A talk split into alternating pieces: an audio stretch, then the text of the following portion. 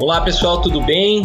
Nós vamos começar aqui mais um episódio do nosso podcast da SBU São Paulo, o Urotalks.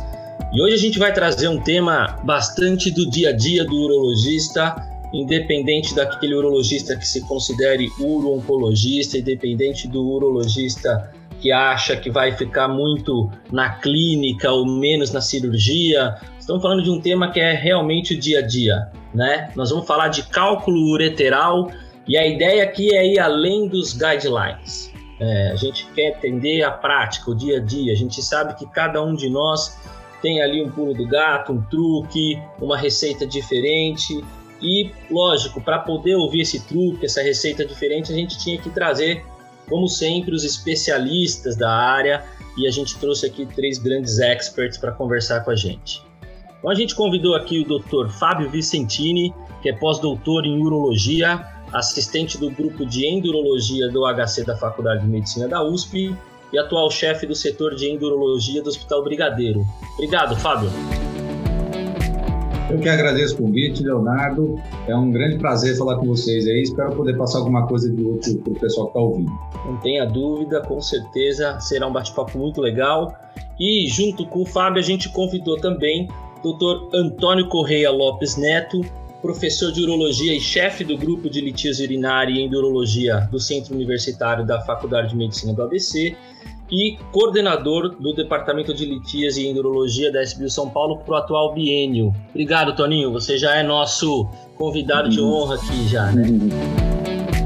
É, bom dia, bom dia para todos. É muito bom estar aqui com dois amigos, o Fábio, o Rodrigo, e discutir ou conversar sobre um tema que a gente gosta, que é elitias urinária. Parabéns pelo projeto aí, Léo. Esse Urotalks é realmente muito interessante, muito útil para os colegas urologistas, para todos. Obrigado. E como Toninho adiantou para a gente aí, eu só vou dizer o restante do nome dele, o nosso colega Dr. Rodrigo Perrella. Ele é urologista do grupo de endurologia do Hospital Brigadeiro. Está aqui para completar esse time de especialista em endurologia e litíase. Obrigado, Rodrigo. Obrigado a você, é prazer estar aqui com o Fábio, com o Toninho, e vamos ver o que a gente pode acrescentar aí é, de informação para todo mundo. Grande prazer estar aqui. Muito bom. Vamos começar tentando até para dar um norte né, para nossa conversa, falar de cálculo ureteral. Acho que para falar de cálculo ureteral é lógico que a gente tem que diferenciar a condição clínica, né? E o, a, o grande diferencial que é a, ter a famosa cólica renal, né? Então, diferenciar essas situações clínicas de urgência ou não. Eu queria que o Fábio dissesse para a gente assim, é, qual que é o grande grande diferença, assim, o que está acontecendo para o paciente que chegou com aquela cólica renal ali e que a gente tem que estar tá atento? Diferencia para a gente um pouquinho o que a gente vai pensar nessas diferenciações clínicas, Fábio. Bom, cólica renal é aquela urgência tremenda, né? Então, todo mundo que fica no pronto-socorro e vê um paciente entrando pela porta ali com cólica, já bate o olho e já sabe que é uma cólica, né? Então, os clínicos já estão habituados a isso. Então, quando a gente tem uma cólica, é, é uma situação dramática, né? a, dor tremenda causada pela obstrução do sistema coletor, né? e a dor vem da distensão do sistema coletor. Então, isso tem que ser tratado inicialmente antes de tudo. Né? O objetivo da, do, da cólica renal é tirar a dor, tirar a urgência do paciente. Né? Então, inicialmente, esse paciente tem que ser atendido, examinado brevemente, uma história rápida, e ser medicado já para tirar o quadro dor dele, né? Não vamos pensar nos guidelines do, do de, de, de, que como vai ser o tratamento, etc. Não, vamos tirar a dor desse paciente porque quem já teve cólica de rim sabe o sofrimento que é isso, né? Então são situações diferentes. O paciente chega no seu consultório com uma pedra no ureter e um caso de urgência, né? Então, é, objetivo inicial ali, tirar a dor. Tirou a dor, aí nós vamos fazer as outras avaliações. E, e, não é incomum a gente ver quando o colega clínico, né, que está lá no plantão, no pronto-socorro, atendendo esse paciente, a gente vê um escalonamento de medicações e, às vezes, opções de medicações que acabam até, num certo momento, sendo considerado como refratária, analgesia. Uh, Perrela, como é que você acha que é a condução próximo do ideal desse paciente em relação ao escalonamento de analgesia? Como é que é a condução desse paciente no PS para cólica renal? Bom, em relação à analgesia, como o Fábio falou, acho que é o principal, é, a primeira coisa que você precisa fazer. Primeiro, até para conseguir é, tirar uma história adequada, saber direito o que está acontecendo, que muitas vezes o paciente nem vai estar vai tá conseguindo te contar. Ah, para tirar dor, eu acho que um, um antispasmódico e um analgésico, mais utilizado o composto, é, ele vai ajudar bastante. Eu gosto muito de usar anti-inflamatório, acho que todos nós gostamos, que a gente sabe que tem uma eficácia rápida, é, tem uma eficácia muito boa na cólica renal, com a ressalva de pacientes que possam ter alteração de função renal, né?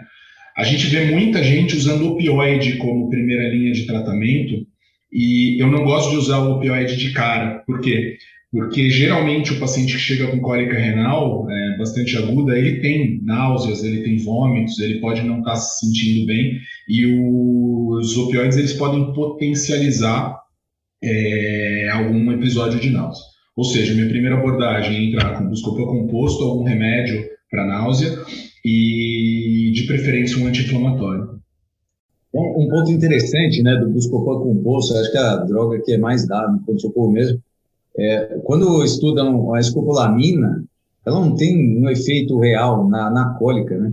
Mas, é, graças a Deus, existe o buscopan composto, que o, o, composto ele tem 2 gramas e meio de dipirona. Eu acho que até o farmacêutico fez, erra, fez errado, né? Porque o Vioral é 250 miligramas, mas o endovenoso é 2 gramas e meio de dipirona.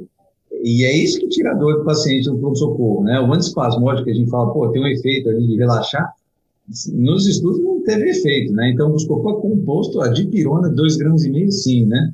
Isso até está no guideline europeu, como uma droga de primeira escolha, um anti-inflamatório não hormonal, e eles colocam lá que é, é o metamizol para eles, né? Que é dipirona. Está até no guideline europeu. Então, sem dúvida, os anti-inflamatórios são primeira escolha aí. E o a buscopan composto, 2 gramas e meia, é maravilhoso. E, e, eu até ia comentar que essa questão da associação que o Rodrigo falou, do anti-inflamatório, né, a gente também tem que levar com atenção justamente por esse ponto, porque se a gente for olhar a guideline americano, eles não usam é, de pirona lá, né? Então a analgesia que eles têm com o alívio é muito menor, eles acabam indo para um anti-inflamatório não esteroidal talvez mais potente, né, cetoprofenos, afins. Então talvez até seja esse um ponto que a gente tenha realmente que olhar direito quando a gente vai olhar a guideline, né? É, e Toninho, uma vez que a gente tratou essa cólica, então, como o Fábio falou aqui, a cólica é o momento mais importante, é tratar a dor, a gente tratou, a gente vai ter atenção aí a fazer esse diagnóstico, então, realmente, já que a gente está falando de cólica, nós estamos falando provavelmente de um cálculo obstrutivo que pode estar em diversos níveis. Como é que funciona esse diagnóstico em relação a, a cólica renal, como é que a gente trabalha com isso, o que, que tem de, de evidência e o que, que a gente faz na prática? Eu queria só voltar um, um, um pouquinho nesse outro tema, curioso que quando eu, eu dou aula de litíase para graduação, eu sempre falo para os alunos que, independente da, da especialidade que eles, que eles vão escolher, certamente em algum momento da vida dele eles vão se deparar com um paciente com cólica renal seja no internato, seja em algum plantão que eles vão dar no início de carreira. E que então é fundamental que eles saibam conduzir, né? E, e não é infrequente você, às vezes, chegar num plantão e o, o colega emergencista te, te fala, olha, o paciente chegou com cólica, eu já instalei um soro, e você vê um soro correndo aberto, e às vezes ele te fala até que tem um diurético já para o paciente, ou seja, tem um raciocínio completamente contrário ao que a gente está querendo. É como, como o Fábio colocou, o objetivo é, é tirar a dor do paciente, não expelir o cálculo no pronto-socorro. E se você se você está dando medicações com o intuito de relaxar a pressão dentro da via coletora, da via excretora, se você hiperidrata esse paciente, você está indo ao contrário do que você está desejando. É, então você tem que fazer um acesso venoso, mas nunca hiperidratar. É, só fazer a reposição do que eventualmente, se ele tenha tido vômito, ele tenha perdido. É, em relação ao diagnóstico, Léo, aí a gente, a gente cai naquela situação que talvez estejamos brigando e tentando voltar um pouco atrás e isso esteja difícil, né? Todos se acostumaram com a tomografia no diagnóstico da cólica renal. Então, no passado, o que nós tínhamos disponível era ultrassom e raio-x. Tomografia ela não era tão disponível como é hoje. A partir do momento que a tomografia se tornou disponível, é, todo mundo ficou muito satisfeito e impressionado com as imagens que a tomografia te oferecia, a, precisa, a acurácia e precisão diagnóstica, e a tomografia passou a ser feita de rotina. O que acontece é porque, como nós estamos falando de uma doença recorrente, tem pacientes que vão ao pronto-socorro três vezes ao ano ou mais do que isso. Se toda vez que ele aparecer no pronto-socorro ele fizer uma tomografia, ele está se expondo a uma radiação que pode ser até proibitiva no decorrer da vida dele. É, e aí se, se, recaímos naquela, naquele, naquela tentativa de não, vamos começar com ultrassom, vamos, vamos usar todos os artifícios que o ultrassom pode te oferecer, porque muitas vezes ele vai ser diagnóstico e vai te poupar da necessidade da tomografia. Mas eu acho que esse é um caminho difícil da gente voltar a percorrer. É, a maioria das vezes, não sei qual é a opinião ou a impressão do, do Fábio e do Rodrigo, o, o plantonista já te liga com a tomografia feita. Ele já te liga falando, ó, oh, chegou uma cólica, eu fiz uma toma, a toma tá assim. E não te dá nem opção de falar, oh, começa com ultrassom, né? Então, é, eu acho que hoje ainda a tomografia é o exame de eleição, mas a gente tem uma obrigação, talvez, de tentar mudar um pouquinho esse cenário, diminuir um pouco a quantidade de tomografias que fazem ambiente de pronto-socorro, com a melhoria, talvez, dos, do, dos artifícios e das informações que o ultrassom te oferece, e se a tomografia for necessária, tem que se esmerar em conseguir máquinas que sejam de menor voltagem, com menor radiação, para que a gente possa irradiar menos os pacientes. Fazer só uma consideração, é, faz todo sentido a gente diminuir a radiação, sim. É, então, tem aquela questão de fazer a tomografia, o MC menor que 30, com átomo de baixa dose, que você vai dar só 3 milisievers, que é pouco mais que um, um raio-x, quem tiver MC que 30, fazer um túmulo normal, né? Isso para adultos normais, não graves. Mas olha, é, pensando na dinâmica do pronto-socorro, entre você chegar, ter dor, fazer. Você fazer um ultrassom, né? Você tem que encher a bexiga, ir para a sala, esperar. Às vezes é uma dinâmica, você perde mais 6, 8 horas para fazer um ultrassom e voltar. Eu realmente, é, eu peço tomografia, eu até quando eu ajudei a fazer protocolos de pronto-socorro, eu insisto um pouco na tomografia, e, e, tem aquela questão, você fica dependendo do médico do ultrassom. E você pode ficar vendido nessa. Então, a, a precisão da tomografia, a acurácia para ver um cálculo, é muito maior do que um ultrassom.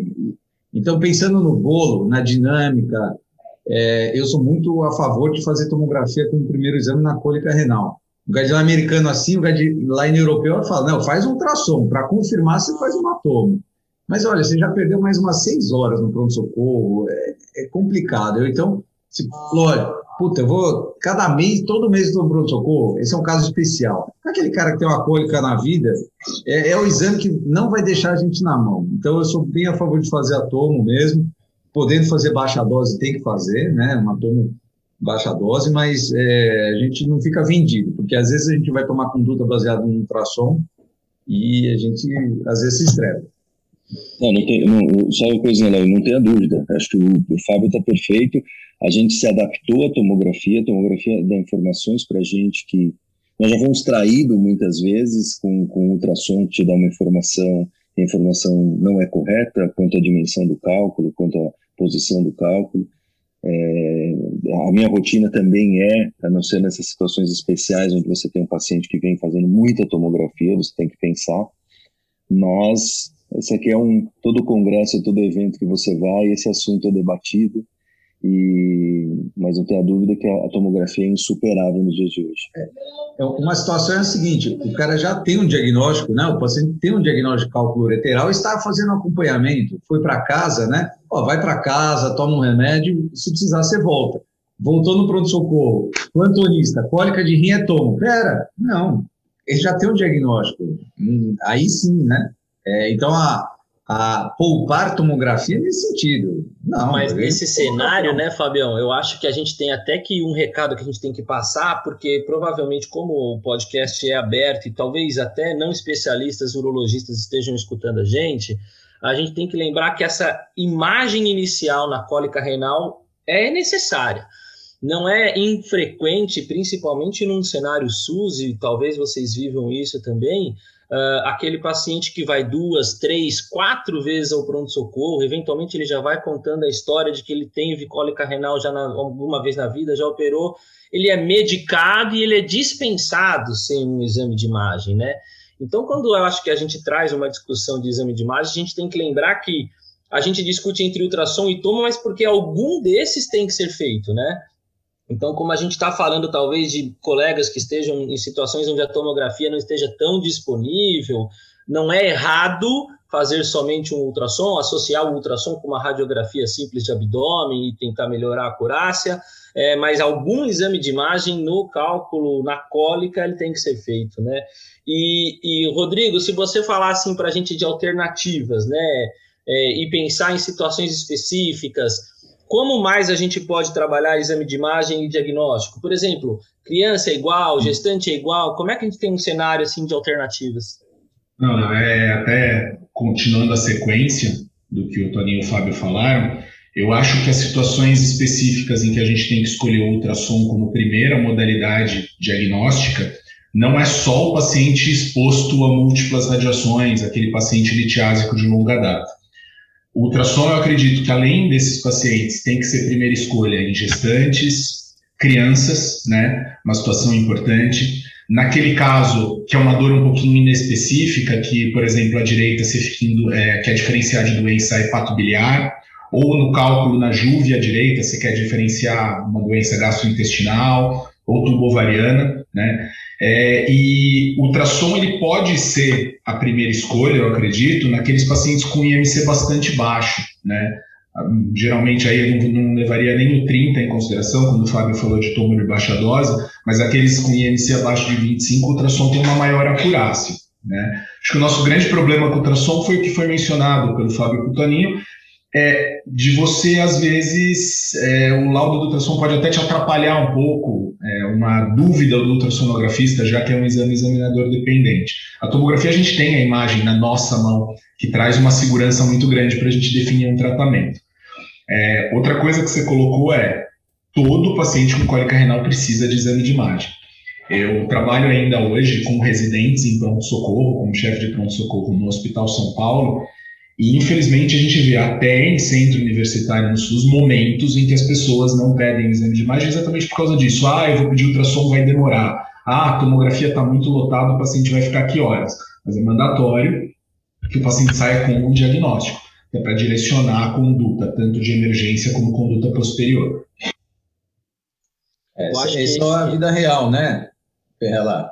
O real é isso, está no pronto-socorro, chegando um caso por minuto, e você tem que direcionar. Esse aqui vai vir de cá, esse vai embora, esse. Exato. Uma, uma vez eu vou, vou até falar, a gente trabalha com residentes, muitos que vão ouvir esse podcast trabalham com residentes, e talvez vocês já foram questionados também. Uma vez o residente virou para mim, alguns anos atrás, e falou a seguinte frase: Ah, mas se eu for pedir exame de imagem para toda a tomografia, eu vou terminar o plantão com 18 fichas na mão? Minha resposta foi: vai, vai, porque o paciente não é que ele não não é que você tem que mandar ele embora rápido. O paciente ele tem que ser diagnosticado para direcionar o tratamento, né? Para evitar esse tipo de coisa, voltar duas, três, quatro vezes sem diagnóstico. Às vezes a gente tem uma situação que, por exemplo, o paciente pode ser rim único, não sabe, né? Então não fazer o exame é até temerário nesse tipo de situação. Eu acho que, que é realmente importante. E acho que uma outra dúvida que eu tenho, vamos tentar ver se a gente só traz alguma mensagem é se o ultrassom, por exemplo, numa gestante, e acho que também isso é recorrente, pergunta recorrente, se o ultrassom não é tão é, evidente, a gente não faz diagnóstico com ultrassom. Como é que a gente tem que lidar, Fábio? A gente vai fazer uma tomografia de baixa dose, a gente vai fazer uma ressonância. Como é que a gente lida na gestante que o ultrassom não foi suficiente? É, o ultrassom na gestante é a primeira escolha.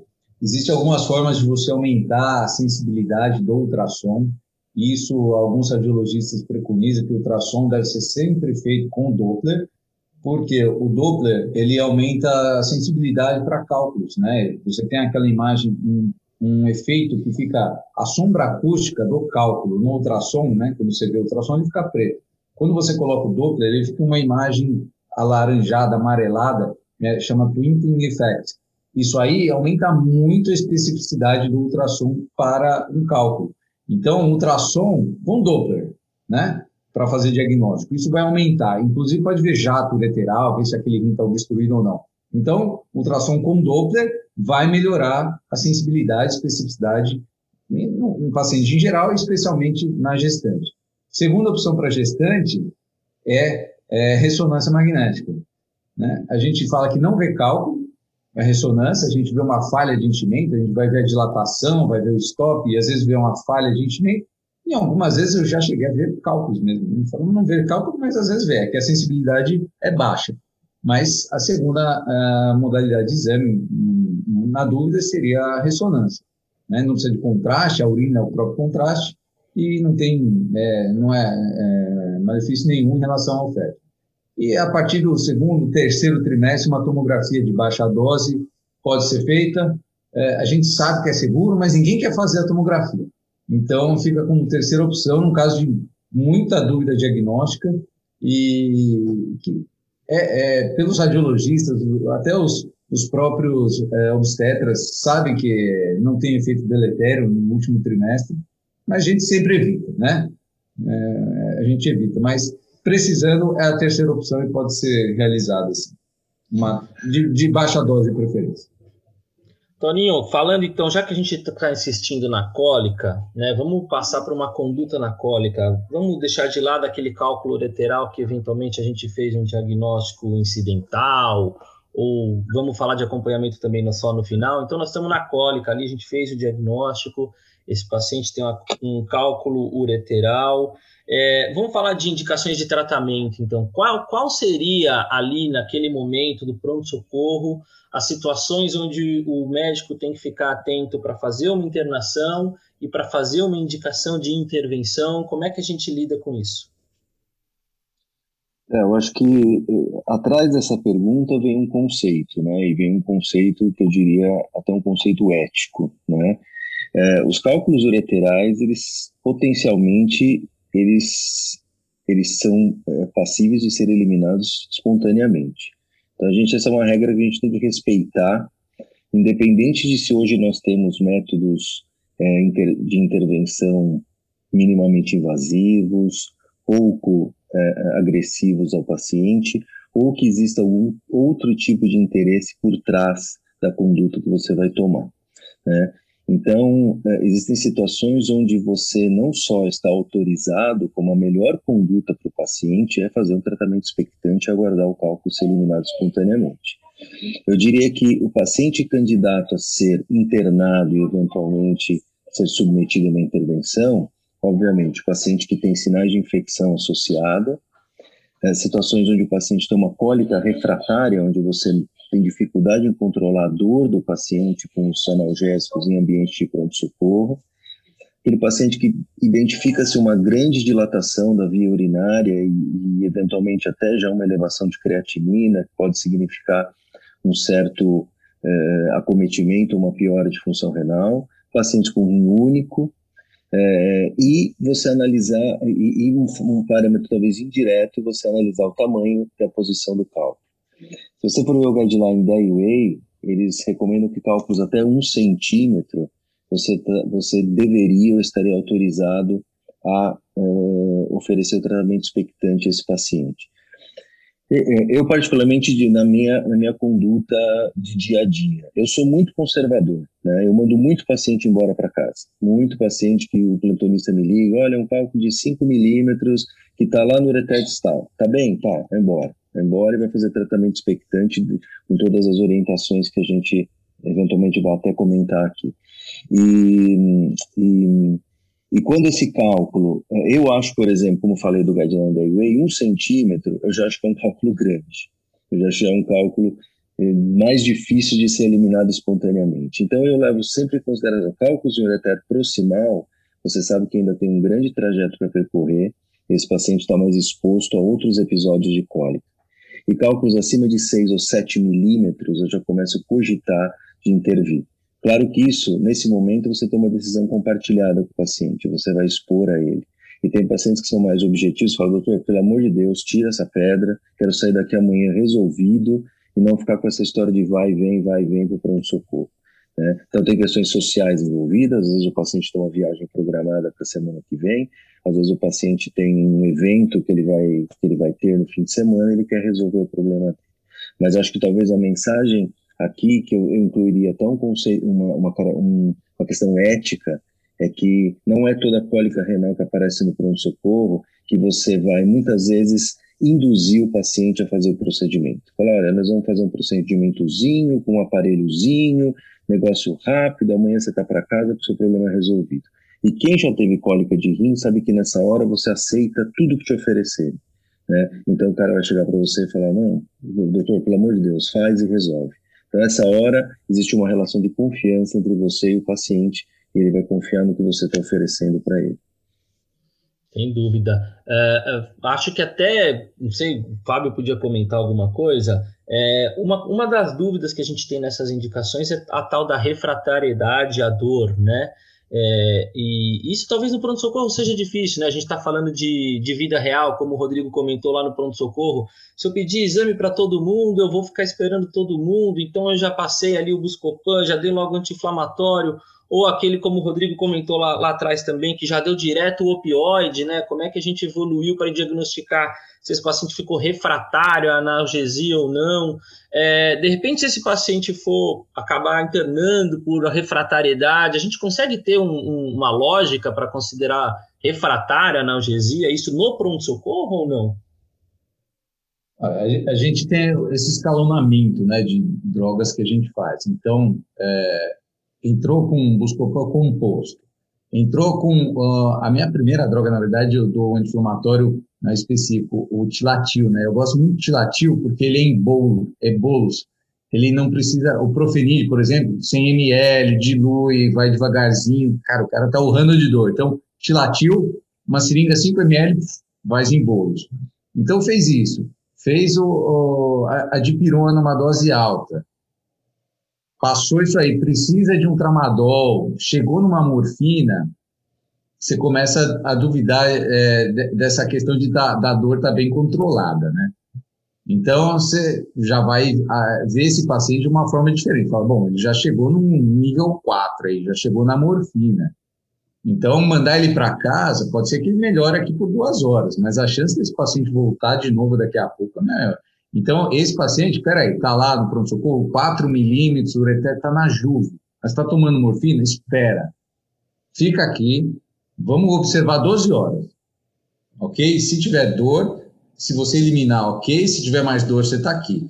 Você não precisa partir para uma indicação direta de cirurgia. Você pode observar esse paciente com analgesia. Né? Falar, é muito alta a chance de eliminar o cálculo? Tá bom, observa um pouquinho, se ele mantiver na morfina, eu estou vomitando, por que, que você está me torturando dessa forma? Tá bom, vamos lá, vamos resolver. A gente tem formas eficientes de resolver. Né? Mas a refratariedade é isso. Você fez essa sequência de dor, de remédios, e você está repetindo morfina a cada hora, a cada duas horas. Isso caracteriza realmente que é, a dor está refratária ao tratamento clínico, né? Ou o cara que foi para casa e voltou uma vez, voltou a segunda vez para um socorro, mesmo com uma medicação em casa, isso também a gente caracteriza como refratariedade. É, e, e, então vamos discutir, Rodrigo, a questão que o Toninho falou, né? A maioria dos cálculos eles são passíveis de uma eliminação. De, de uns anos para cá também ficou bastante fixo o conceito o urologista, o que a gente chama de terapia medicamentosa expulsiva. E mais recentemente isso foi questionado por um trabalho mais é, de força de evidência aí que acabou surgindo questionando essa terapia medicamentosa expulsiva. Então eu queria abrir um pouquinho essa discussão sobre terapia medicamentosa expulsiva, que na verdade não seria só aguardar a eliminação do cálculo, né? Como é que é a conduta para isso hoje? Como é que você pensa e como é que a gente pode discutir isso com os urologistas? É, primeiro, a colocação que o Toninho fez sobre tratar ou não tratar, eu acho que foi perfeita. É exatamente como eu penso. A gente vê algumas. É, a gente vê opostos, né? No serviço privado, a gente vê super indicações e a gente vê no SUS casos que deveriam ser operados que muitas vezes não são. Então, eu acho que é, medicina é uma só. A gente tem que tratar os pacientes igualmente, independente do serviço que a gente está, levando em consideração sempre limitações que a gente possa ter. Tá? Uh, o paciente que, tem, que a gente for optar por não operar, sim, cabe a terapia expulsiva. Esse trabalho que você falou foi uma revisão sistemática, mas, pelo menos dentro do meu conhecimento, foi um dos poucos trabalhos na literatura que fala, falou de efeito, de efeito deletério da terapia expulsiva, que não funcionaria, que seria melhor operar o paciente, mas, como a gente falou, os trabalhos avaliados eram muito heterogêneos, né? e, há, e há muitas outras revisões sistemáticas falando do benefício, sim, da terapia expulsiva. É, Falando o que é a terapia expulsiva. Primeiro, tirar a dor do paciente, né? Não adianta você entrar só com alguma medicação para auxiliar a passagem do cálculo se você não tirar a dor do paciente. Então, o ideal é que você mantenha o paciente com medicação de horário independente de estar em vigência de cólica, idealmente ele não está sentindo dor, mas eu mantenho medicação. Eu costumo dar é, tanto o buscopan composto como anti-inflamatório por pelo menos alguns dias, o anti-inflamatório aí pelo menos cinco dias, tá? E a associação de um alfa-bloqueador, tá? A associação do alfa-bloqueador, independente de sua classe, hoje tem muitos estudos discutindo classes, se é melhor a doxazosina, se é melhor a tansulosina, se é melhor alguma outra classe. No nosso meio a gente tem a alfa-fososina e assim. Uh, hoje eu ainda não não vejo nenhum benefício de uma medicação sobre a outra. E, idealmente, para cálculos é, menores do que um centímetro em ureter distal.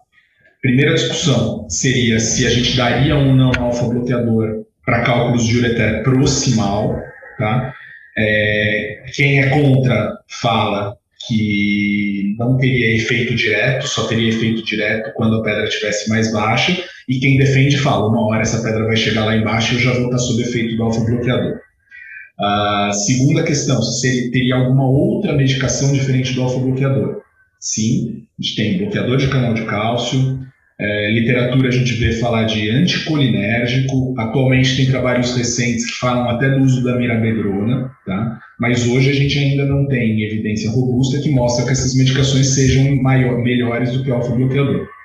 E a última consideração ainda para que vale a pena discutir é não é tão seguro assim você dar alfa-bloqueador para todo mundo. Então, cuidado com aquela paciente do sexo feminino, magrinha, com INC bem baixo, ou com aquele paciente que de base tem uma pressão mais baixa, né, uh, fisiologicamente, porque esses pacientes podem ter efeitos colaterais importantes com a medicação. Muito bem. Alguém de vocês faz algum tipo de difer coisa diferente na terapia medicamentosa expulsiva? Por exemplo, é, usar um corticoide, pensando que isso pode ser um corticoide de longa, que isso pode ter uma ação anti-inflamatória um pouco mais é, de longo prazo. Não usar, por exemplo, a escopolamina, né, já que a gente teve essa, essa discussão no início se a escopolamina é ou não de ação na, na via urinária e de, de repente fazer uma ação contrária à, à eliminação, é contra o uso do alfa-bloqueador? Queria ouvir aí um pouquinho de cada um. Quer falar primeiro, Fábio? É, eu não, eu não associo mais nada, nem corticoide, é, alguns falam de inibidor de fosfodiesterase 5, isso realmente não. Eu deixo analgesia, uh, de pirona, anti-inflamatório, não hormonal, se não tiver contraindicação, e eu prefiro usar a doxazosina, pelo fator de ser mais titular. Né? A gente pode começar com 2 miligramas, paciente magrinha, mulher, a gente prefere, eu prefiro dar 2 miligramas de doxazosina e os normais 4 miligramas. E eu vejo menos efeitos colaterais com a doxa do que com a tansulosina, né? Principalmente ejaculação retrógrada e tal. Um, tem um ponto importante aí que tem dois ou três trabalhos falando do impacto da relação sexual para a eliminação de cálculo ureteral. Então, aparentemente, é, é, atividade sexual aumenta a chance de eliminar cálculos de ureter distal. Então, fica uma dica aí, quem conseguir ter relação enquanto está com cálculo ureteral, pode ser que ajude também. Mas não dá para colocar na prescrição, né? Ó, três vezes por dia. a literatura dá algum suporte para isso, inclusive. Mas para mim, a doxazosina né, tem que ser feita mesmo para ureter proximal esse cálculo pode ser que não saia, mas se ele for para o ureter distal, a gente sabe que é muito mais fácil tratar um cálculo de ureter distal do que proximal.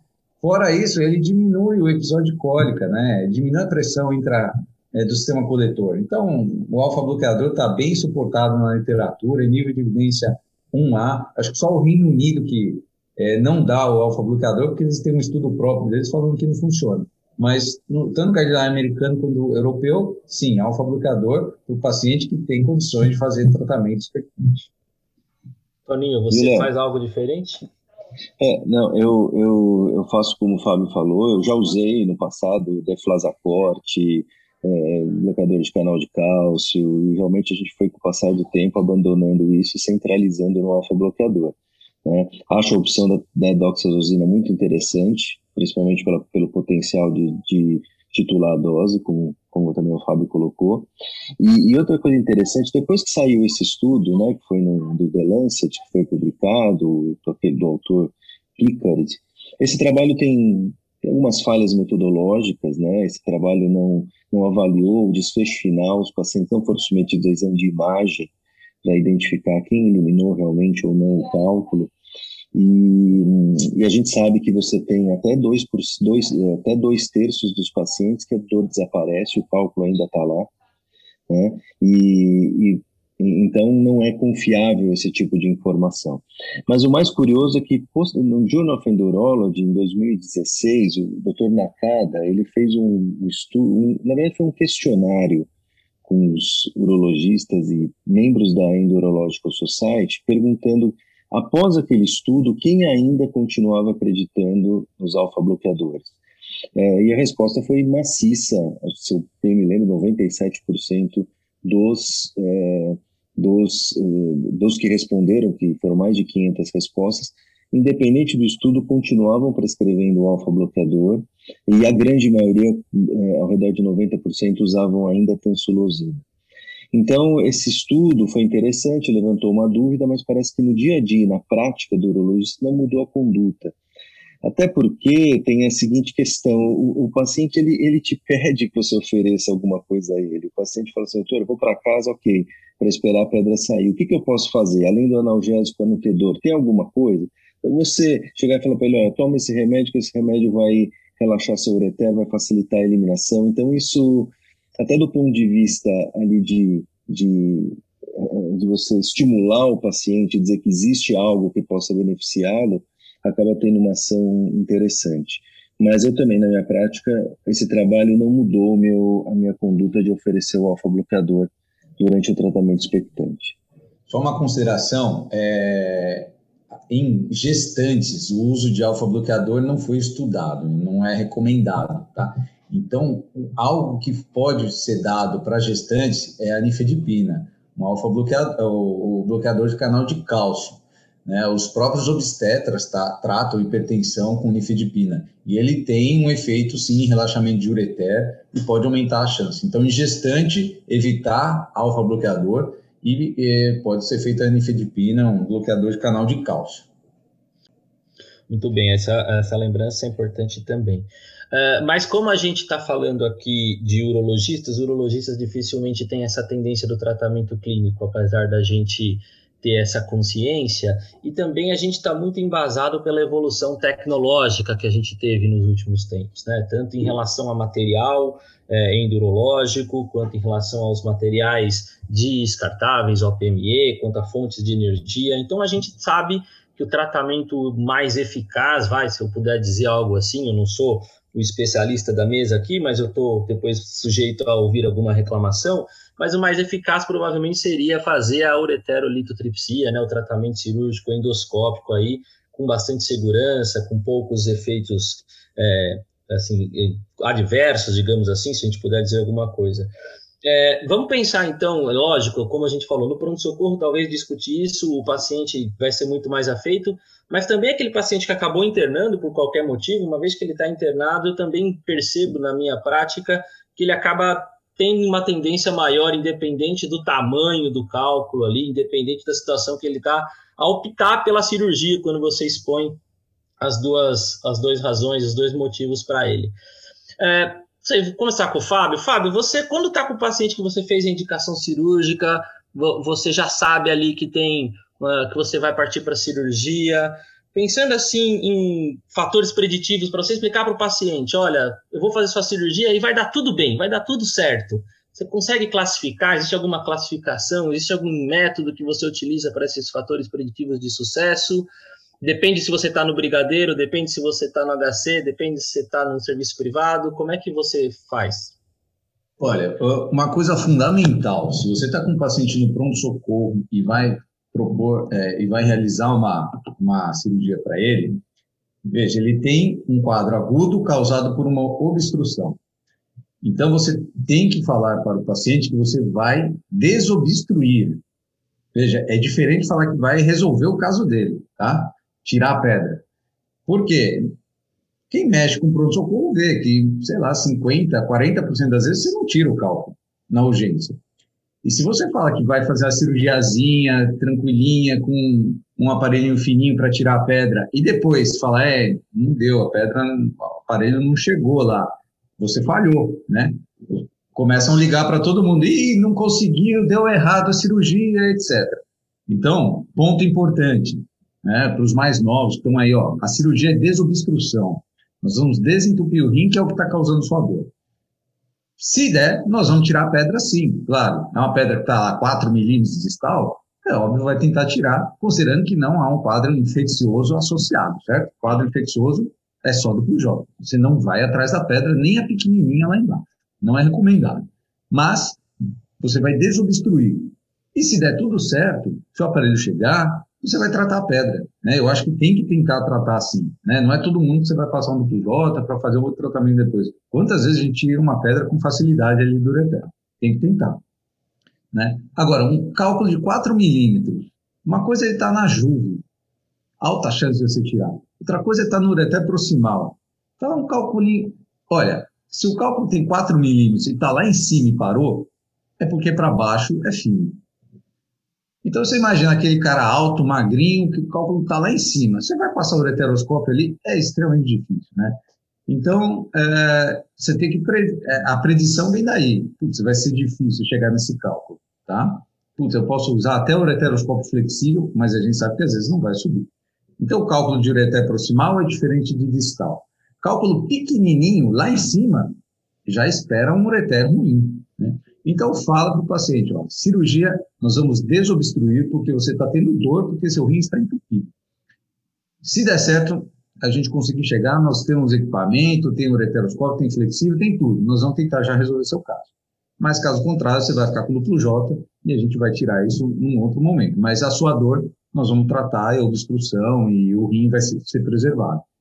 É muito importante você falar isso antes, porque senão ficar com a ideia que você falhou na cirurgia dele. E é um paciente, lembrando, pronto-socorro, você não conhece ele, não conhece a família, então tem que, com bastante calma nessa hora, explicar isso para ele. A dor vem do entupimento, nós vamos desobstruir, se deve tirar o cálculo, a gente tira, e depois falar, olha, seu cálculo foi muito alto, seu uretério fino, não deu para tirar, ou não, foi um sucesso, está aqui a pedrinha, maravilhoso, ele vai ficar mais feliz ainda. Mas se não tirar a pedra por questões técnicas, não é um fracasso, não. É, a situação é uma urgência, né? Perfeito, acho que foi, foi bem, bem abrangente aí mesmo. Antes da gente partir para uma questão até é, muito importante, que eu acho que é a segurança as técnicas relacionadas à parte de aspecto cirúrgico, eu queria ver do Perrella uma, um, rapidamente assim para a gente entender. É um cenário de cálculo lateral, principalmente na cólica, talvez eventualmente não na cólica, mas é um cenário que a gente pode pensar em litotripsia extracorpórea, Perrella. Como é que é o papel da LECO para cálculo lateral? Bom, é... existe a possibilidade da gente fazer LECO. Eu acho que todos nós vamos concordar que o grande problema da LECO para cálculo de ureter talvez seja a gente ter a indicação precisa, tá? E a gente fazer o segmento, o pós-tratamento, tá?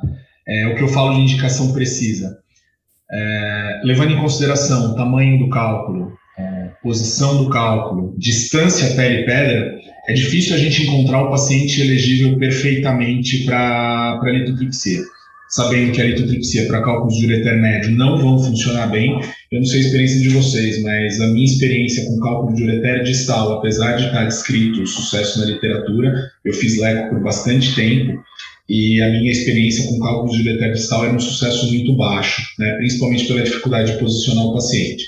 Então, quando a gente tem um cálculo de ureter proximal, é, para facilitar a sua identificação, porque às vezes o ureter fica muito longe da parede, o ultrassom não acha com tanta facilidade. é, idealmente menor do que 4, menor do que 1 centímetro, e que tenha uma densidade baixa, a gente poderia aplicar. Eu acho que o fator mais difícil é a distância pele-pele, né? Porque é, o ureter ele fica um pouco mais longe, né, do que o rim, e é difícil encontrar um paciente com essa distância adequada. Então, quando a gente fala em sucesso da LECO, talvez não foi o procedimento que não teve sucesso, talvez foi o, o caso em si que foi mal indicado. Uh, uma ansiedade que eu tenho bastante de caleco para cálculo de ureter é como seguir esse paciente depois. Porque eu não sei se fragmentos não vão descer, não pode fazer uma curva de cálculo um pouquinho mais para baixo. É, como seguir esse paciente com exame de imagem, voltando na primeira discussão que a gente teve sobre tomografia versus ultrassom. É, então eu acho que leco é viável? Sim. Talvez em centros que você não tenha disponível cirurgia, a gente sabe aqui que vai ouvir esse podcast muita gente em centros do Brasil inteiro, mas eu acho que se tiver disponível todas as técnicas, é, pensando em relação benefício, sucesso do procedimento, talvez a Leco para cálculo de ureter esteja perdendo bastante espaço no nosso meio. Muito bem, acho que é, é um, uma, um recado aí que ele não pode ser considerado totalmente ineficaz, né? Só talvez realmente a gente tenha a dificuldade de acertar na mosca esse paciente que vai ser beneficiado aí pela, pela LECO. Uh, falando um pouquinho, não, não vamos discutir, né? Cirurgia, o ideal seria discutir vendo um vídeo, vendo imagens, uh, mas assim para dar um, um, panorama mais prático, Toninho, uh, em relação à segurança do procedimento, né? a gente sabe que o material endoscópico vai fazer diferença, se você vai utilizar ali um, um ureteroscópio mais grosso ou mais fino, você consegue estabelecer assim o que, que é um material básico para uma cirurgia segura? Eu acho até que você pode estender um pouco em relação a se você prefere é, sempre é, utilizar um, um, um, flexível ou não, se você prefere sempre usar uma fonte de energia específica ou não, e até em relação ao uso do fio guia. Dá um panorama assim bem curto, assim, só para a gente deixar uma mensagem para o urologista. Eu acho que do, do aspecto de, de tecnologia, uh, a gente sempre ficou atrás de, de grandes centros da Europa dos Estados Unidos. É, então, eu sempre comento, até com os residentes, quando a gente vai discutir artigo, quando você avalia os resultados, e resultados às vezes fantásticos de, de séries de tratamento de cálculo renal e ureteral, é sempre importante você avaliar que equipamento que foi usado naquela naqueles procedimentos.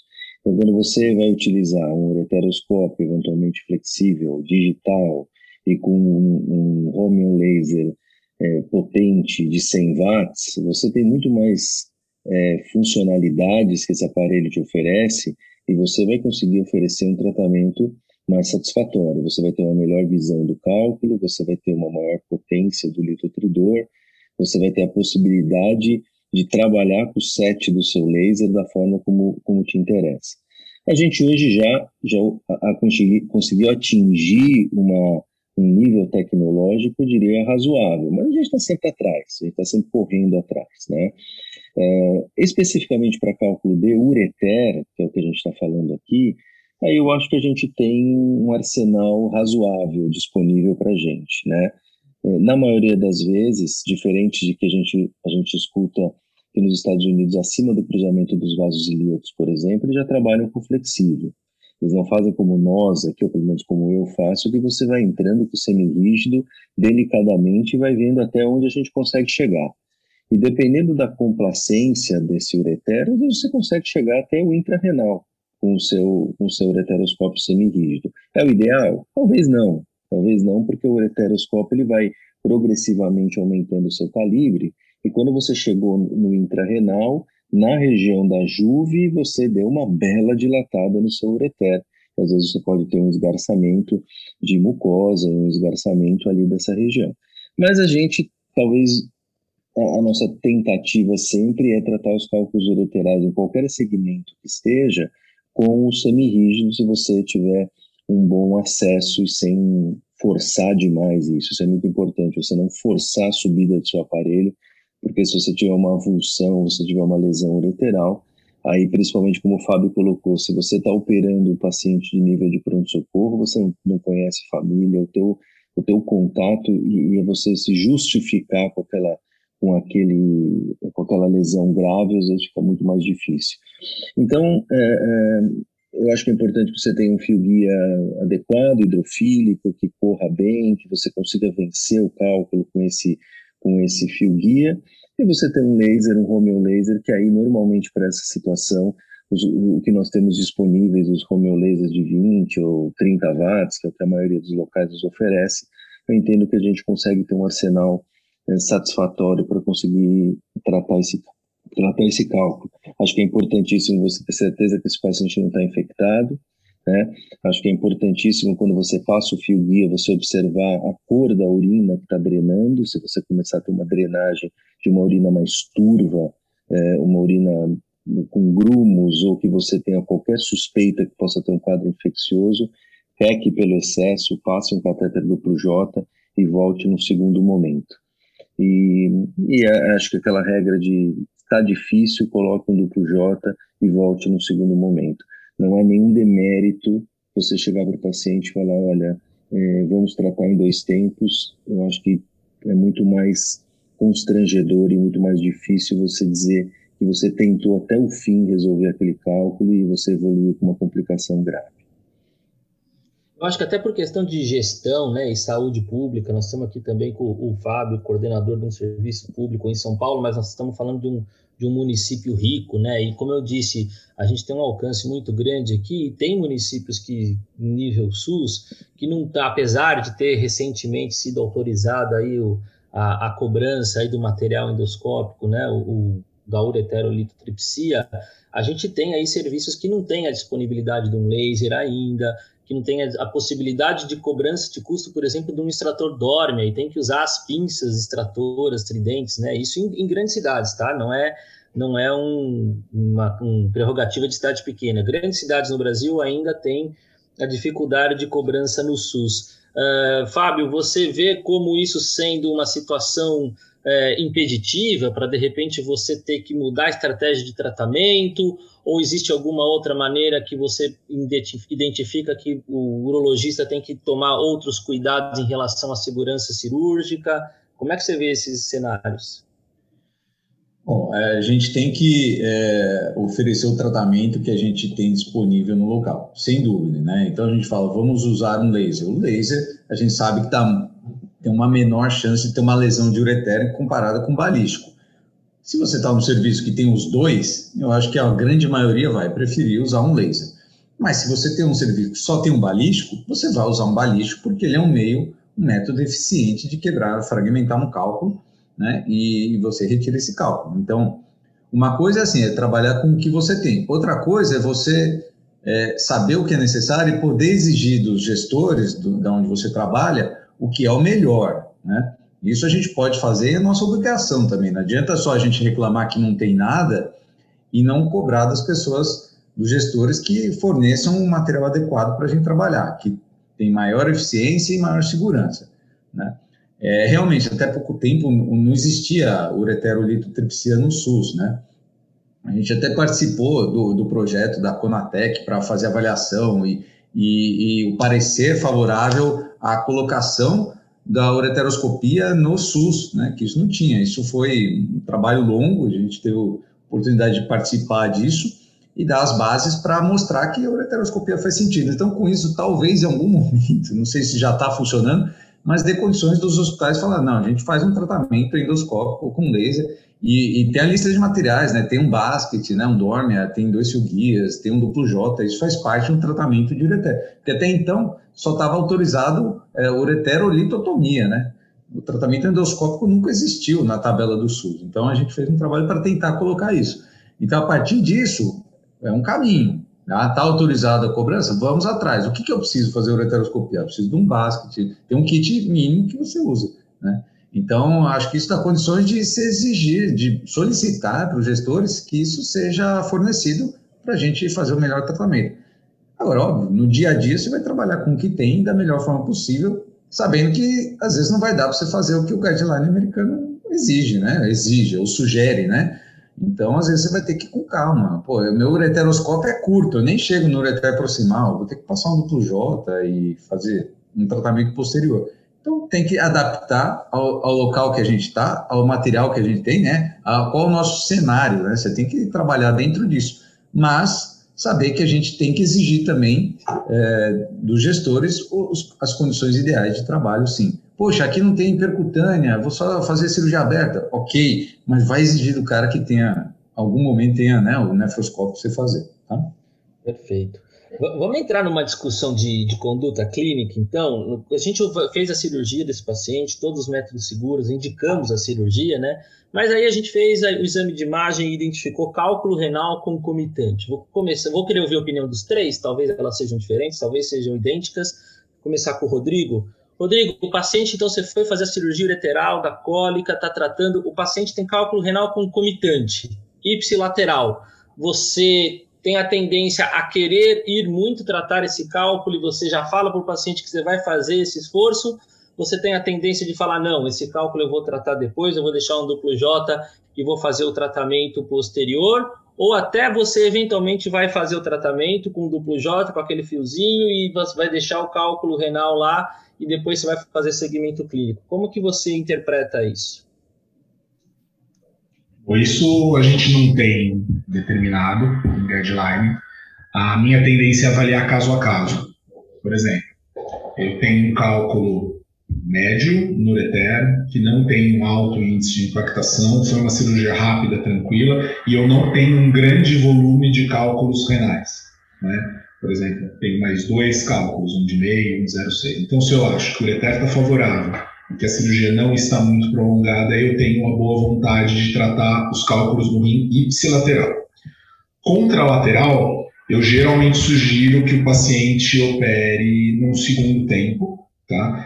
para minimizar a chance de ter dois catéteres do J, minimizar a chance de complicações. Tem um trabalho recente do grupo do HC que os procedimentos renais concomitantes podem levar a um maior número de visitas ao pronto-socorro, um maior número de complicações. Então, a minha tendência é tratar o cálculo lateral. Esse é o cálculo que é o problema do paciente. E por oportunidade, se for um baixo volume de cálculo renal ipsilateral, e o ureter estiver favorável, eu trato no mesmo tempo. Se não, eu deixo avisado o paciente que se não tiver uma condição perfeita, eu vou tratar no segundo tempo. O Fábio, até para te dar uma, uma base também para ajudar na discussão. Então, aquele caso que você falou que é desfavorável para o ureter complacente, né? um paciente de sexo masculino alto, magro, parou um cálculo de 4 milímetros proximal, ele tem mais dois cálculos de 4 milímetros renal. Como que você interpretaria conduzir esse caso, até para ajudar aí na, na, sua opinião? É, quando eu estou num, num, serviço privado e a gente tem é, possibilidade de ter o ureteroscópio flexível sempre disponível, isso melhorou, felizmente, então, em alguns locais você tem disponível, sim, faz sentido você pensar em tratar os cálculos renais. Mas vamos botar isso na prática ali, né? Você está tratando uma urgência. Que horas que vai entrar? Putz, é entre uma consulta e outra. Não, vai entrar às 10 da noite. As coisas não funcionam tão bem assim, tá? Você botar numa urgência e fazer uma cirurgia que vai ser mais longa, no paciente que não está preparado. Às vezes você quer resolver por uma questão pessoal. Fala, não, eu tenho condições de resolver, eu tenho todo o material aqui, eu tenho ótimas bainhas, flexível descarta, digital fantástico, melhor laser que tem, eu vou lá resolver tudo. Muitas vezes que eu fiz isso, eu me arrependi no meio da cirurgia. Eu falei, cara, tá demorando uma hora e meia, duas, já são meia-noite e quinze, sabe? Então, botando na vida real, né? Às vezes não dá. Estando tudo muito bem, puxa, botei de manhãzinha, não tenho nada para fazer essa manhã, o rim está dilatado, né, o ureter dilatado, pode oferecer, eu não vejo problema não em tratar na urgência. Contando de novo que não tenha nenhum sinal de infecção, porque né, você não vai aumentar a pressão, né, botar em risco o paciente. Então, como o Perrella falou, pode ser oferecido sim, mas vai depender das condições, não tem que ser uma regra, depende do material que você tem, da onde você está, da sua equipe, do horário que está entrando a cirurgia, né? E, e, isso tem que ser levado em consideração.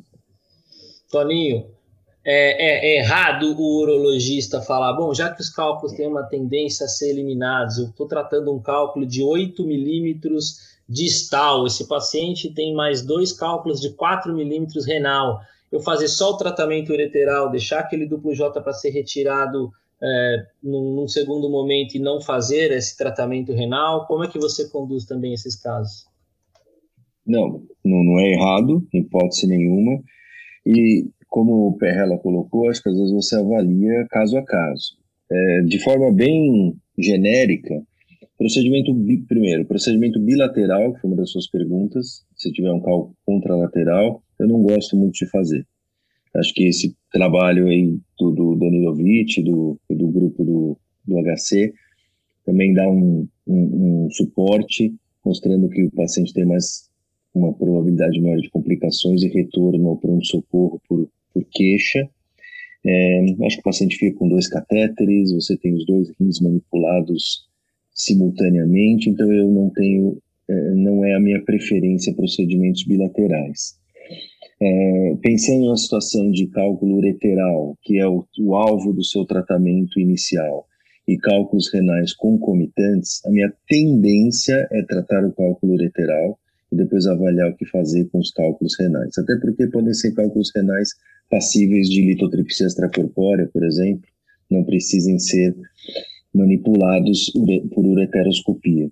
E, e veja só, para o paciente, às vezes ele tem, uma, ele tem um raciocínio muito simplista, né? Ah, doutor, já que você está lá, não custa nada subir lá e tirar aquelas outras duas que estão lá em cima. Né? Custa sim, custa, primeiro, como o Fábio colocou, um tempo cirúrgico mais prolongado, uma maior possibilidade de eventualmente alguma complicação. É, e não é o foco daquele momento. O foco daquele momento é tratar o cálculo ureteral, que pode ser parcialmente obstrutivo, ou se for numa urgência, ele é totalmente obstrutivo, está causando dor. Resolve esse problema e depois é, é, avalia o que fazer com os cálculos renais. Então já aproveita você e já me responde essa pergunta que talvez valha um milhão de dólares ainda uhum. hoje. Duplo J, sintomas após a colocação. A gente tem os pacientes que reclamam, a gente tem pacientes que não reclamam, que esquecem, vai calcificar esse catéter. Como você lida com isso aí do sintoma após colocação do duplo J? Então, pois é, é, todos nós já vimos isso na prática, né? Não tem uma explicação muito clara. Tem pacientes que ficam relativamente confortáveis com catéter, tem pacientes que sentem um desconforto é, muito intenso. É, já foi estudado na literatura de tudo, é, cálculo mais grosso, cálculo, ah, perdão, catéter mais grosso, catéter mais fino, catéter que ultrapassa a linha média da bexiga, é, catéteres que é a extremidade distal são apenas fiozinhos e não catéter propriamente dito. É, e a gente vê, e, eu, e todos nós talvez já vimos na prática, que você coloca um catéter de 4.7 frente, o paciente se sente incomodado, Hum, será que o desconforto do paciente é pelo catéter ou é pela manipulação ureteral, pela dilatação que você causou nesse ureter? É, então, realmente, como você falou, é uma, é uma questão muito em aberto ainda, a causa o, o do desconforto do catéter.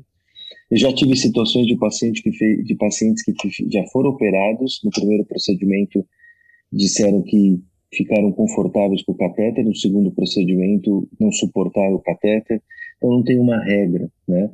Mas a minha tendência, Léo, na, na, na prescrição de alta, eu sei que é uma rotina de alguns colegas, eu não tenho o hábito de prescrever, por exemplo, alfa-bloqueador, principalmente se esse paciente, a ideia for deixá-lo uma semana de catéter, por exemplo. Né? Eu prescrevo de pirona, quando possível, prescrevo alfa-bloqueador, quando, perdão, é, anti-inflamatório quando, quando esse paciente tiver função renal e for permitido, e eventualmente algum analgésico um pouco mais forte. É, se esse paciente está incomodado, te telefona, não estou aguentando, às vezes eu posteriormente entro com o alfa-bloqueador, mas sinceramente não é a minha rotina no catéter duplo J ele sair já com o alfa-bloqueador prescrito imediatamente. Fábio, sua rotina como que é e você vê alguma luz no fim do túnel? A gente tem perspectiva? Minha rotina é deixar duplo J fino, em geral 4.7 ou 4.8, isso a evidência que é melhor, e na prática eu vejo uma diminuição de sintomas sim, não vai te resolver todos os casos, mas é, é associado com menos sintomas. Né? Tendendo a deixar o 24 em pessoas baixas, o ureter curto, e o 26, né, o 4.7 por 26 na grande maioria, mas se puder deixar um, mais curto, um menor em pessoas de ureter mais curto, é melhor. De rotina, o paciente vai de alta com cetoprofeno por dois dias, eu deixo um anti-inflamatório, porque a dor maior do duplo J é nas primeiras 48 horas, então aí eu deixo de horário um anti-inflamatório, e depois, se necessário, de pirona 1 grama como primeiro resgate, e tramadol ou tilex, é, codeína, paracetamol, de, de resgate após a dipirona. Em relação ao o, o, o, alfa-bloqueador, eu, eu deixo ele como, talvez hipertratando, né, Toninho? Você deixa de resgate, né, se ele te ligar. Às vezes o paciente não liga, né? Às vezes é três da manhã, nem quer. então, eu deixo o alfa-bloqueador, sim. E, e aí estava pecando um pouco por excesso, mas eu, eu deixo aquilo, a doxazosina, 2 miligramas, se eu tenho dúvida em relação à pressão do paciente e tal, ou 4 miligramas se é um paciente menos propenso a ter problema. Mas eu já deixo de horário sim. E, importante, quando o paciente for retirar o duplo J, se ele tiver com fio, né, a gente for retirar no consultório, eu falo para ele tomar um cetoprofeno, um anti-inflamatório, na manhã de tirar, né, uma hora antes mais ou menos de tirar. Porque não é infrequente o paciente ter um espasmo de ureter, quando tira o duplo J, por estímulo, e sair gritando ali na, na recepção do consultório e vai espantando todo mundo, né? Então, eu, eu falo para ele tomar um, um profenídeo, um anti-inflamatório, é, uma hora antes de retirar o duplo J. Acho que pode evitar essa dor mais forte. É, Léo, você, vê que o, você, vê, você vê que o Fábio ensinou duas profilaxias, de ligação de madrugada e de espantar paciente no, na sala de espera. É, então, já, já, ficou, já, já, já, valeu ótimo, já valeu o podcast. Já valeu o podcast. Já valeu o podcast. e, e, e dá para ver né, que, que realmente esse cenário talvez ainda seja o cenário que a gente ainda precisa de mais respostas. Não sei se a gente vai conseguir tão fácil, mas é um cenário onde a gente ainda precisa entender melhor o que, que acontece. Mas a gente está chegando próximo de um, de um, horário já bem extenso aqui do nosso podcast. Aliás, o tema daria para ficar aqui conversando dias, talvez, né? Então vamos para a finalização a respeito de segmento depois desse paciente, né, Rodrigo? Você até falou a sua preocupação em, em segmento se você fosse tratar um paciente com, com cálculo de, de ureter que você tratou com leco, né?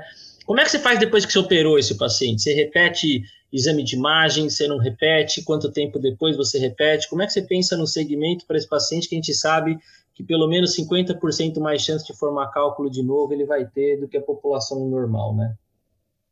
É, Para essa resposta, eu vou colocar um caso é simples. O paciente que você tratou o cálculo de ureter e não tem outros cálculos no rim. Né? Porque esse paciente que tem cálculo no rim, a gente precisaria fazer uma investigação diferente. Uh, então, se eu considero que eu tive sucesso total, que eu retirei todo o cálculo, o paciente já está sem o duplo J, é, eu faço um ultrassom precoce, geralmente entre um e dois meses, eu faço ultrassom só, não para avaliar padrão de Stonefree, mas para avaliar se realmente não tem outros cálculos renais e se tem presença de dilatação, aí pensando em alguma complicação, estenose relacionada a tempo de impactação ou relacionada ao procedimento. Tá? Se ele não tiver dilatação, não tiver outros cálculos, na minha prática pessoal eu gosto muito de fazer avaliação metabólica para esse paciente. Geralmente, no mínimo um mês após a retirada de J, eu gosto de fazer avaliação metabólica para seguir no consultório e a periodicidade de exame de imagem.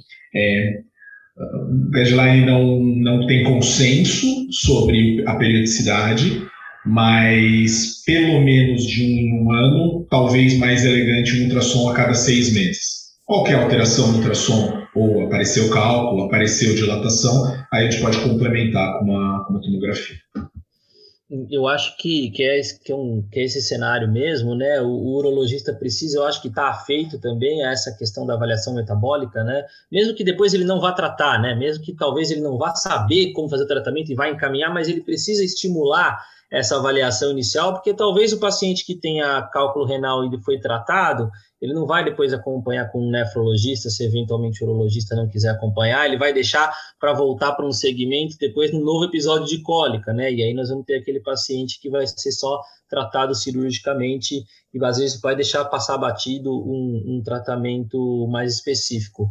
É, Toninho, Fábio, vocês têm algum comentário a mais que vocês queiram fazer em relação a segmento desses pacientes? O que, que vocês fazem diferente?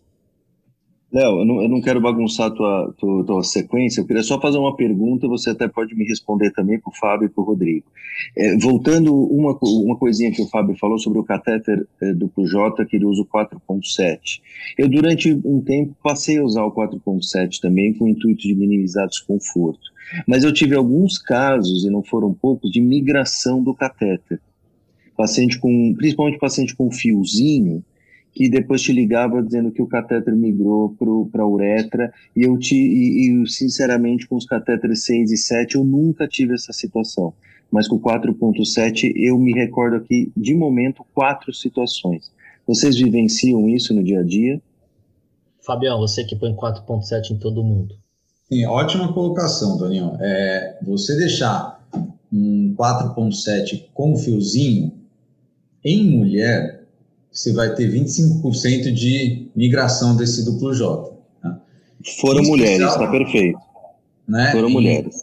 É, é, realmente perde. E, e, se for um pouco mais obesa a paciente, a gente sabe que elas têm um fluxo urinário, né? Quando faz uma urodinâmica, vai em 80 ml, vai embora. O duplo J desaparece, tá? Então, e o fiozinho ajuda, sim, a, a aumentar a chance de perder. Então, se foi uma ureteroscopia muito simples, você está deixando aquele duplo J, porque você fala, putz, é, é, mais fácil eu tirar do que colocar de novo. Às vezes eu deixo com o fiozinho, às vezes que eu perdi, o paciente eliminou, não teve problema, eu tive uma vez que repassar um duplo J, tá? É, numa situação dessa. Para os homens não costuma ter problema com o fio. Não, não tenho perda mesmo com 4.7, eu nunca tive. Para mulher, sim. Se você quer deixar esse duplo J mesmo, não, vai ficar sete dias, dez dias, deixa sem fio, porque o fiozinho na mulher é mais fácil de sair. Mulher magrinha, duplo J, o ureter estava bom, você ficou meio duvidoso se põe ou não, aí eu deixo pela facilidade de tirar o duplo J ambulatorialmente no consultório. Mas se precisar ficar mesmo, deixa sem fio, porque ele sai. É, eu também já tive experiência de migração com 4.7, também se, tentando lembrar agora, provavelmente em mulher, eu, eu foi, foi 4,7 porque tinha acabado os seis, eles já tinham sido todos eliminados do, do, do hospital, então a gente teve que usar 4,7. Para seguir esse paciente depois, Fabião, você faz alguma coisa diferente? Você sugere alguma coisa diferente? Eu faço ultrassom, pelo menos com um mês, para a gente saber se ficou alguma dilatação residual. Esse é o. É assim, tem que fazer algum exame, tá? Fez uma ureteroscopia, tem que ter um exame de controle.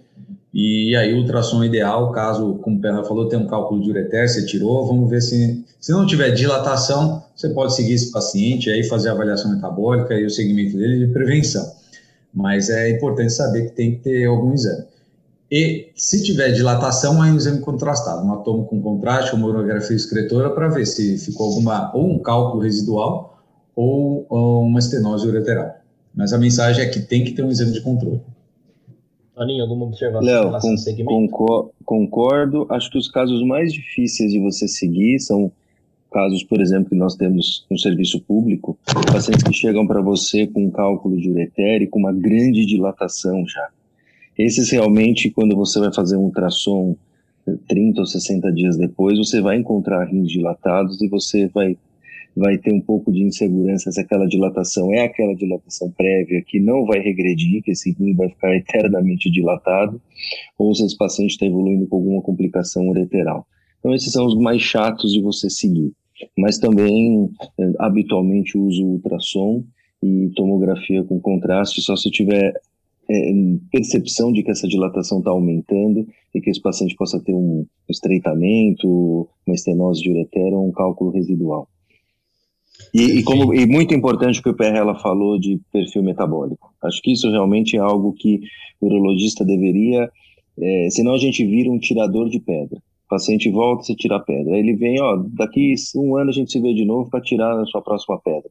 você precisa tratar o paciente de forma completa. Então, acho que essa colocação do PRL foi importantíssima que a gente deixe como mensagem. Paciente litiásico, você tem que lembrar da parte clínica. Se você não gosta dessa parte, se você não sabe mexer com isso, mande para um nefrologista, manda para outro colega. Mas o paciente merece um perfil metabólico e um tratamento clínico que a gente sabe com é, citrato, com hidrocortiazida, com orientações de dieta, perda de peso e várias outras observações que a gente pode acrescentar para o paciente. Perfeito. Eu acho que, que a gente conseguiu fazer um panorama bem grande aí, conseguiu abranger quase todas as situações relacionadas ao cálculo ureteral. E, e, é importante porque é dia a dia, como eu falei, né? Dia a dia do urologista, independente de subespecialidades que a gente siga, a gente vai lidar com isso na urgência e a gente tem que tentar oferecer o melhor mesmo que a gente não esteja habituado a fazer isso talvez como uma rotina numa prática acadêmica talvez como os três aqui que representaram muito bem esse cenário conseguiram, conseguiram expor para a gente. Então eu queria agradecer aqui a presença de vocês a participação de vocês. Foi ótimo aprendi algumas coisas. A gente vai levar alguns recados para a nossa prática do dia a dia. Eu queria agradecer. Obrigado Fábio você ter participado aqui com a gente e, enfim, trazer essa experiência para cá. Eu que agradeço, Leonardo, a, e parabenizo é, você e a SBU pela iniciativa do Eurotalks, que realmente foi algo inovador e que está tendo um, um, impacto muito grande no ensino e na transmissão de conhecimento para não só os, o pessoal da SBU de São Paulo, mas, como você falou, do Brasil inteiro. Então, agradeço você, o Toninho, pelo convite. Foi um prazer falar com o Toninho, com o PL aqui. E um grande abraço a todos. Regina, obrigado, a gente que agradece. Perrela, mais uma vez também, muito obrigado por você ter aceitado participar aí, trazer também sua experiência e obrigado por ter compartilhado com a gente. É, eu que agradeço o convite, obrigado para você, obrigado pelo Toninho, sempre bom estar aí entre amigos discutindo essa parte. Espero que os ouvintes aí do podcast possam aproveitar bastante nessa discussão. Sem dúvida nenhuma. E mais uma vez gostaria de agradecer ao Toninho, parceiro de diretoria aí nesse biênio. Tem sido muito importante aí em todas as nossas atividades, tem conseguido trazer é, bastante divulgação, não só para a endurologia, mas também uma diversificação em relação a conseguir alcançar capital, interior. Então tá, tem sido bastante importante aí a participação do Toninho na diretoria esse ano. Obrigado, Toninho. Não, obrigado mais uma vez pela oportunidade. Eu queria te parabenizar. Não é fácil em uma hora você conduzir um Urotalks, um podcast para falar de cálculo lateral, que o assunto é muito amplo e você conseguiu centralizar. Aproveitar aqui de público, parabenizar o Perrela pelo doutorado dele que está em andamento, finalizando, aliás, em andamento não, já está em fase final. Parabenizar ele pelo trabalho, que é um trabalho fantástico e vai ser coroado agora com o doutorado merecido para ele. E o Fábio, que é o orientador do PRELA, então a gente está diante aqui de duas feras da Litias e, como sempre, eu aprendi muito com eles. O Fábio sempre extremamente didático, consegue transmitir todo o vasto conhecimento que ele tem. E para mim foi um prazer enorme estar aqui. Obrigado, pessoal. É isso, muito obrigado. Gostaria de agradecer a todos mais uma vez. Lembrar que esse podcast tem uma parceria esse ano com a Zodiac e a campanha do hashtag Saúde Masculina Sem Tabu. Então, mais tabus que a gente também conseguiu tentar quebrar aqui, né, em relação a tratamento clínico e ao tratamento cirúrgico do cálculo lateral. E vocês vão poder ouvir esse podcast aí nas principais mídias de streaming e também no nosso site, www.sbu-sp.org.br e nos vemos no próximo episódio. Até lá!